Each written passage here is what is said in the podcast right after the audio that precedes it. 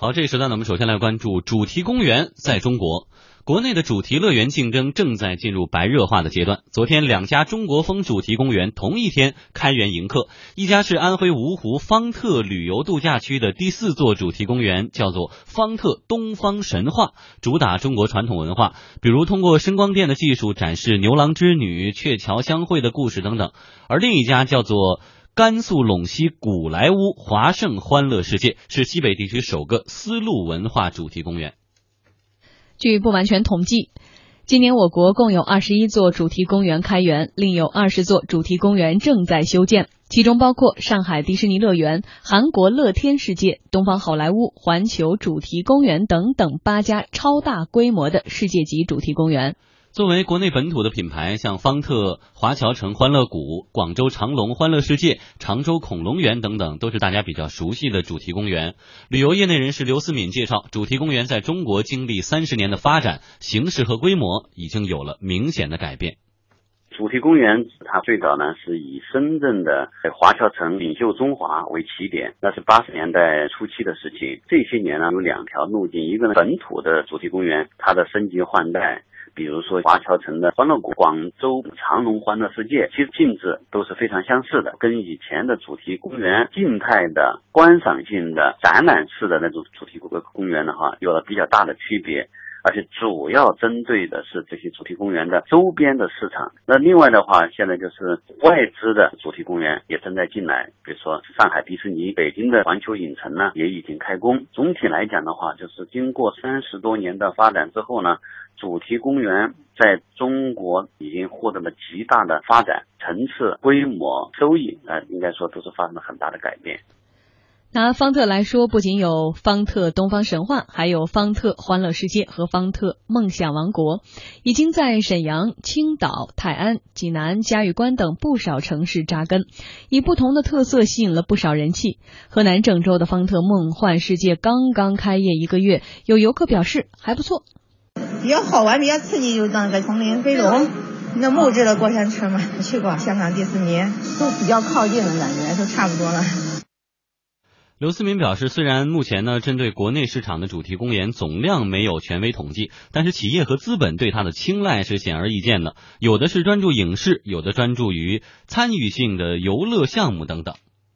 全国有数千个主题公园、主题乐园。国内的这主题公园呢，现在逐渐发展成了电影拍摄和主题公园的功能相互融合、一种综合性发展的这么一个路径。比如横店。比如说无锡的那个三国城、水浒城是跟影视紧紧密相关，迪士尼和环球影城呢是更多的是把他们各自背景的公司他们的那个作品，它可能在这新的主题乐园里面进行体现再现出来，供大家欣赏和参与性的娱乐。欢乐谷和方特呢，他们主要是就纯粹的营造娱乐度假这个参与体验那个场景。哎，今天我们说到有两家中国风的主题公园要开园了哈，但是在我印象当中，主题乐园一直是就是很洋气，对，城堡啊，梦幻啊，公主王子，所以突然说我给你展示一下牛郎织女的故事，这个很洋气啊，这个这个也不错啊，对呀，会不会就是扭转一下大家之前对于主题公园的认识？对，因为我们的这个可以这么说啊，这个主题公园我我把它总结为这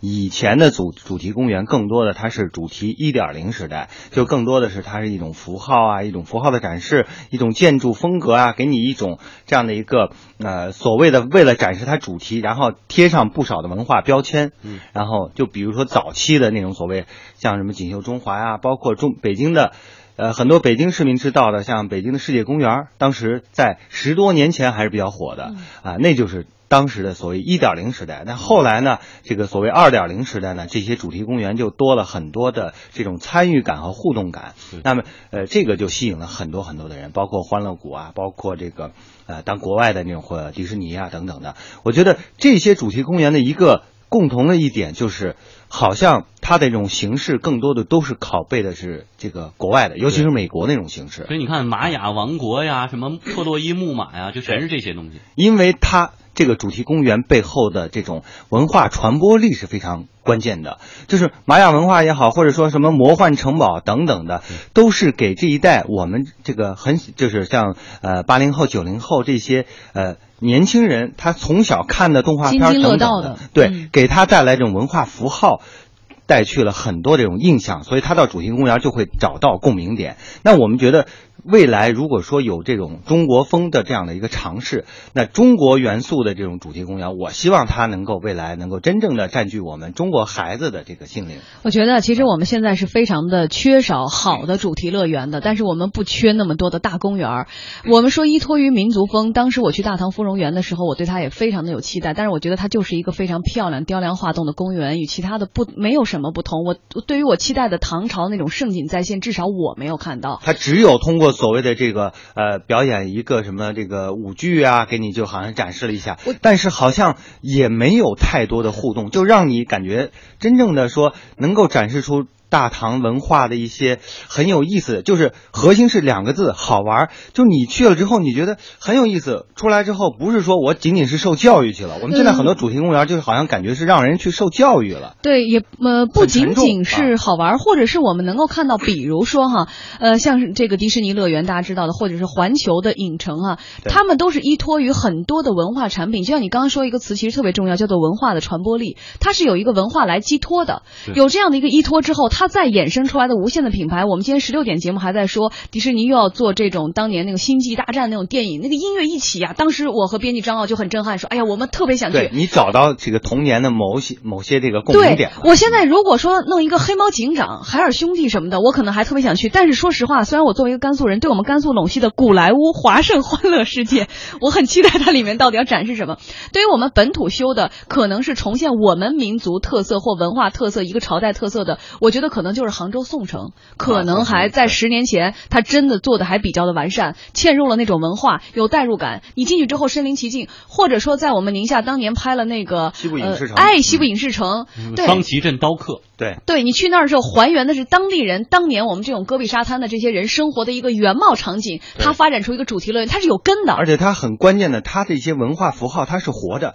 就是说很多的电视剧剧组或者电影的剧组在那拍摄，拍摄的过程呢，让这些去拿。拿到买了门票进去这些游客呢，能够身临其境的去感受一种文化的所在，所以呢，他能才能够吸引到很多的人。嗯，所以说找到根，找到这种文化的传播力很重要。反之呢，就会有很多主题乐园经营惨淡。甚至关门，我们现在看到都不是什么新鲜事了哈。二零零四年，著名的东方乐业停业；二零零七年，杭州未来世界关门；安徽六安金岭欢乐世界耗资十二点五亿，占地八百零三亩，如今呢是门可罗雀。神呃，曾经担任过乐园引导员的江小姐透露说，员工工资已经拖欠好几个月了。这里的条件不是特别好，而且周边的餐饮住宿也都跟不上。听一些正式的员工就说，这个老板是因为资金周转不好就走了，他们都好几个月都没有发工资了。还有一组数据哈，经常被提及，说国内的主题乐园百分之七十是亏损的，百分之二十持平，只有百分之十是盈利的。但是旅游业人士刘思敏说，这其实啊是多年前老掉牙的一个数据了。随着近年来国人亲子游、休闲度假的需求迅速的增长，主题公园的状况也在好转。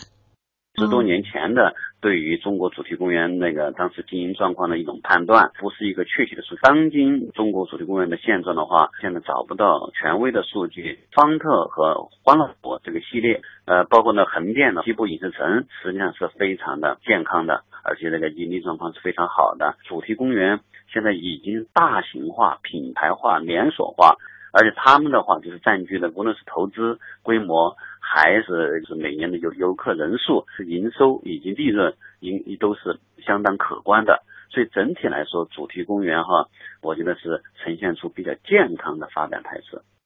郑州方特梦幻世界所属的郑州华强文化科技有限公司副总赵长阳曾透露，目前投入五十五个亿，盈利有七个亿。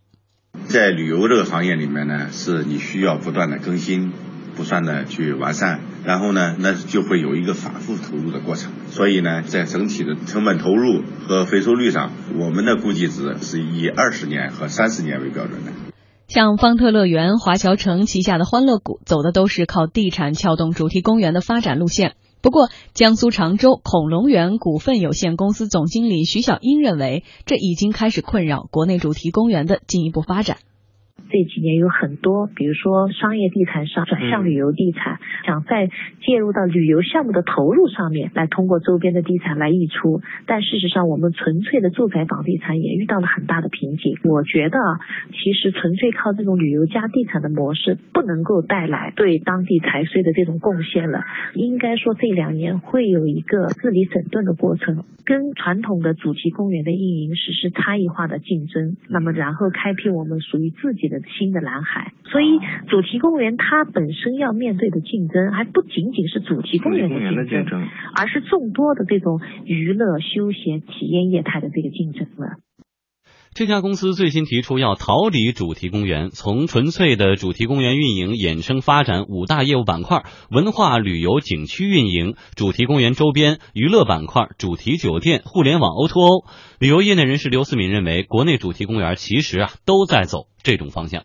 中华恐龙园是也是发展非常迅猛一家那个本土型的主题公园，因为它去主题公园上取得相当大的一种成功，也形成了一定的市场品牌的美誉度。所以在这个前提下，那么它发展它的度假产业，并且开发就是旅游景区，实际上这是一种衍生效应，是很正常的一件事情。观光娱乐参与旅游度假那个综合性发展，它本身就是发挥它规模优势和品牌优势的一种正常的做法。嗯，我前段时间去广州出趟差，回来的时候，我们办公室的实习的小朋友就问我说：“你去长隆了吗？真的那么好吗？”就什么从什么时候开始去广州和去长隆好像画这个扯上关系，就是因为一系列的真人秀《爸爸去哪儿》啊，或者我们是朋友。反倒把一些主题公园带火了。那那些没有跟真人秀啊不止不止，我想说的是，我所有身边有孩子的家庭，真的是带着孩子去了长隆乐园之后，会真心的推荐说这是国内非常好。而且我看到很多主流的一些这种评论员说，去了之后你完全都没有必要坐着飞机再去新加坡这些主题乐园。当年他们做的非常好，